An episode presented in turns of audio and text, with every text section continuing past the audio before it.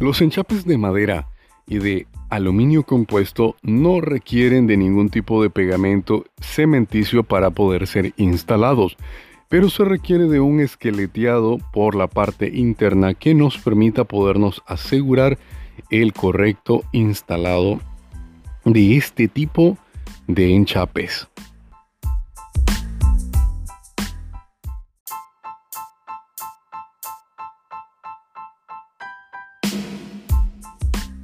Bienvenidos a un nuevo episodio de Audio Arquitectura.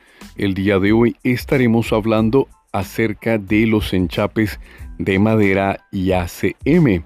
Esto para hacer continuación de la pequeña miniserie de enchapes que podemos utilizar dentro de nuestro proyecto residencial o comercial. Acompáñame que empezamos. ¿Qué tal amigos de su podcast Audio Arquitectura? El día de hoy estaremos hablando en el episodio número 3 de la miniserie Enchapes para tu proyecto. Hoy estaremos hablando acerca de los enchapes de madera, de plywood y de aluminio compuesto o ACM por sus siglas. Vamos a hablar específicamente en qué se utiliza, dónde lo podemos colocar y algunos detalles de la instalación de este sistema en particular. Vamos a tocar primero lo que sería los enchapes de madera y de plywood. La diferencia entre uno y otro, obviamente, más allá del valor económico, vamos a la tendencia estética que vamos a lograr y la plasticidad que nos puede dar el uso de la madera para lograr geometrías sumamente atractivas y atrayentes dentro de nuestro proyecto. Hemos visto también el uso del plywood para cuando queremos hacer un realce de una pared, pero aquí les quiero comentar de que como bien sabrán el plywood es un material que está comprimido, o sea, que está compuesto por material residual de madera y que en la parte superior, el lado superior, tiene un jaspe de madera simulado, el cual es el que se debe dejar de ver, pero cuando nosotros hacemos uso de plywood debemos de tener a consideración que las juntas o el corte de la lámina como tal siempre se le va a ver la composición de los aglomerados en sus laterales, por lo cual nosotros recomendamos que si la geometría del enchape que estaremos tratando de eh, ejecutar no tiene o tiene, perdón, demasiada geometría demasiadas figuras, demasiados cortes y rompimientos, no recomendamos que sea el plywood el tipo de material a utilizar. Esto debido a que vamos a tener que lidiar con quitar, con trabajar las juntas y al final el resultado no va a ser el deseado. Pero por el contrario, si lo que nosotros deseamos es únicamente tener de pared a pared un enchape eh, atractivo, con un color diferente, con una textura diferente y con una temperatura eh, visual diferente para nuestro espacio, podemos perfectamente apoyarnos del Playwood. Ahora, si, como les dije, bueno, en una experiencia, mejor aquí quererles contar un poco de una experiencia que tuvimos hace muchos años, hicimos el uso de enchape para un salón de belleza, para una clienta que teníamos en el cual, eh, buscando un poco de tema de economía, porque era bastante enchape, nos asesoramos un poco con una gente que maneja madera, ya que pues este su servidor no es un especialista, sí tengo conocimientos mucho más allá de lo básico de la madera, pero no me considero un experto. Por lo cual, eh, y sobre todo en aquella época, hace casi 10 años atrás, eh, mi conocimiento era mucho menor, por eso nos abocamos con una persona que sí tuviese, con un grupo que sí tuviese ese expertise y les hicimos la consulta de qué material podíamos utilizar para el enchape. La primera propuesta que se nos dijo fue eh, la caoba, pero también se nos indicó que en esa época la caoba se encontraba en veda. Esto significa que no se puede ni cortar, ni trabajar, ni trasladar a ningún sitio porque será retenida el material. Entonces nos dieron una opción de trabajar con cedro macho. Existe el cedro real y el cedro macho. Nosotros Por recomendación accedimos y dijimos, ok, perfecto, vamos a trabajar con Cedro Macho. Se empezó, el proyecto se inició, se terminó, se entregó y a razón de ocho meses tuvimos una llamada por parte de nuestro cliente, o en este caso, de nuestra clienta. El resultado fue, para hacérselos un poco breve, que el enchape de cedro macho se retorció y se levantó. Eh, hicimos una consulta con otras personas involucradas en el tema de madera y nos dijeron que el cedro macho tiene una característica en la cual asume humedad aun cuando ya ha sido eh, procesado a través del secado, en horno o sea de manera natural.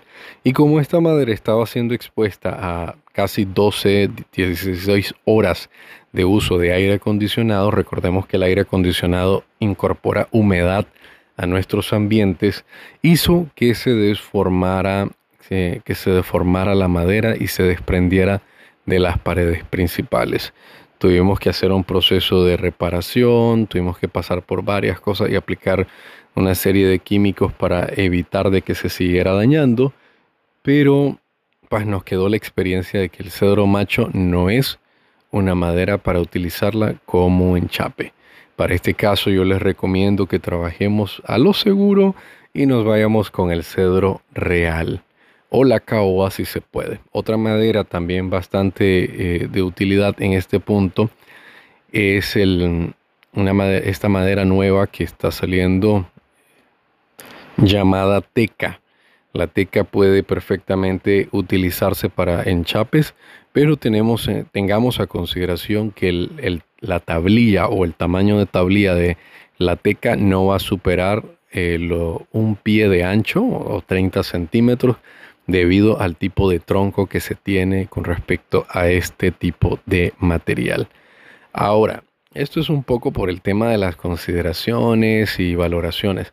¿Cómo se tiene que instalar este tipo de material? Bueno, debemos de colocar un esqueleteado de reglas, por lo general de 2 pulgadas por una o media pulgada para poder tener superficie de fijación en el cual vamos a colocar las tablas o, las placas que van a conformar nuestro enchape y vamos a utilizar un tipo de sistema de fijación llamado clavos sin cabeza, que esto se utiliza a través eh, de una pistola disparadora de clavos, la cual nos va a asegurar tener un eh, acabado muy adecuado para la situación del enchape.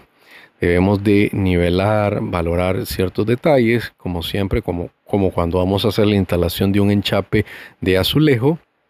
Y una vez con esto, pues fijamos y posterior procedemos a darle el acabado de la madera en base a nuestras necesidades o gusto que tengamos.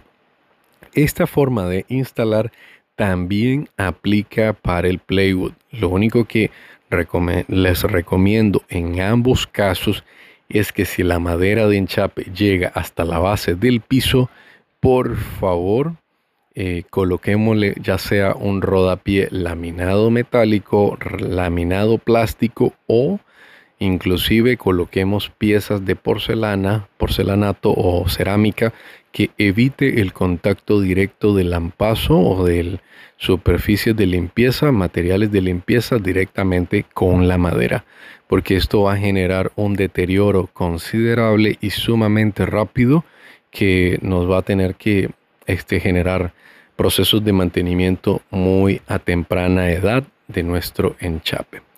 Por el contrario, hoy eh, hablando un poco acerca del ACM, este es un material metálico de aluminio compuesto en el cual se eh, forja a través de incorporación de un aluminio, un empaque o material interno y luego otra capa. Este tipo de sistema se puede instalar en la parte interna y externa de nuestros edificios, residencias, casa, etc. Es un material bastante noble y tiene la característica de poder venir en muchas tonalidades y versiones de colores según las necesidades que nosotros tengamos para nuestro proyecto. La forma de instalar es colocándolas sobre un esqueleteado de aluminio bastante similar al que se utiliza para la fijación de la tabla yeso o lámina gypsum, en el cual se van incorporando las piezas que por lo general tienen un tamaño específico no mayor eh, de 4 pies, ya que esta es una lámina eh, modular que se tiene que trabajar a la hora del diseño con razón de mantener el menor desperdicio posible en base a las medidas de nuestra lámina.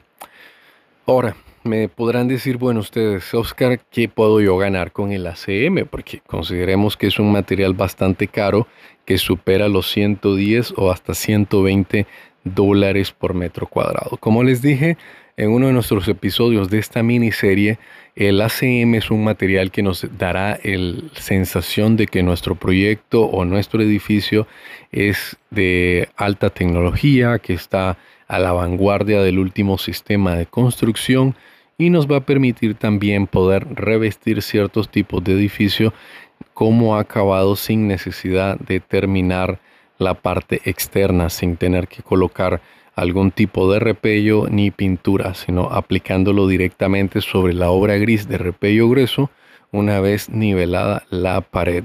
O inclusive si tenemos una buena instalación de bloque y queremos trabajar directamente desde el bloque sin la aplicación del repello grueso, podemos perfectamente hacer esta, eh, este uso de este material. Si el ingreso o perdón, el gasto para el ingreso de este material a nuestro proyecto es bastante alto.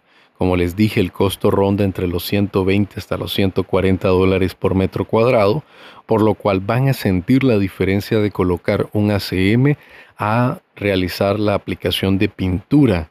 Pero recordemos que el ACM es un material que el proceso de limpieza va a ser mucho menor y podemos estar al menos una vez cada seis meses haciendo una limpieza con eh, materiales detergente o con los materiales que nos indique el fabricante para evitar el deterioro o daño de la película vinílica final que tiene el ACM compuesto.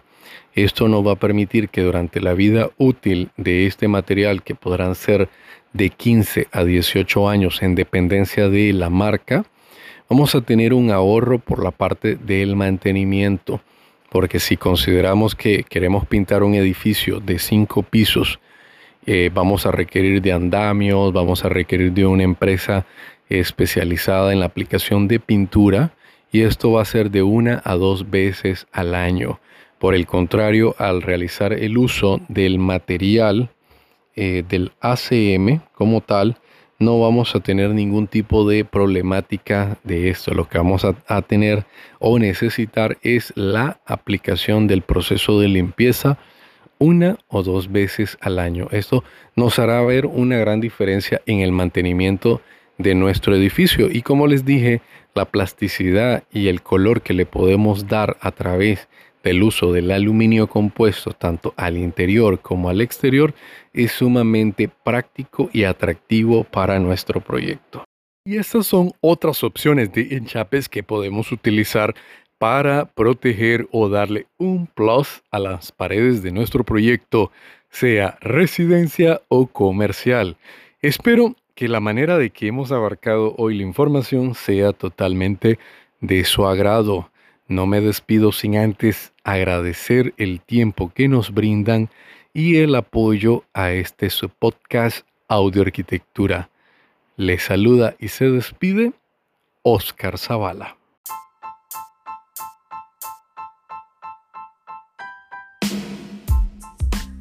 Audio Arquitectura es una creación de estudios a través del arquitecto Oscar Zavala.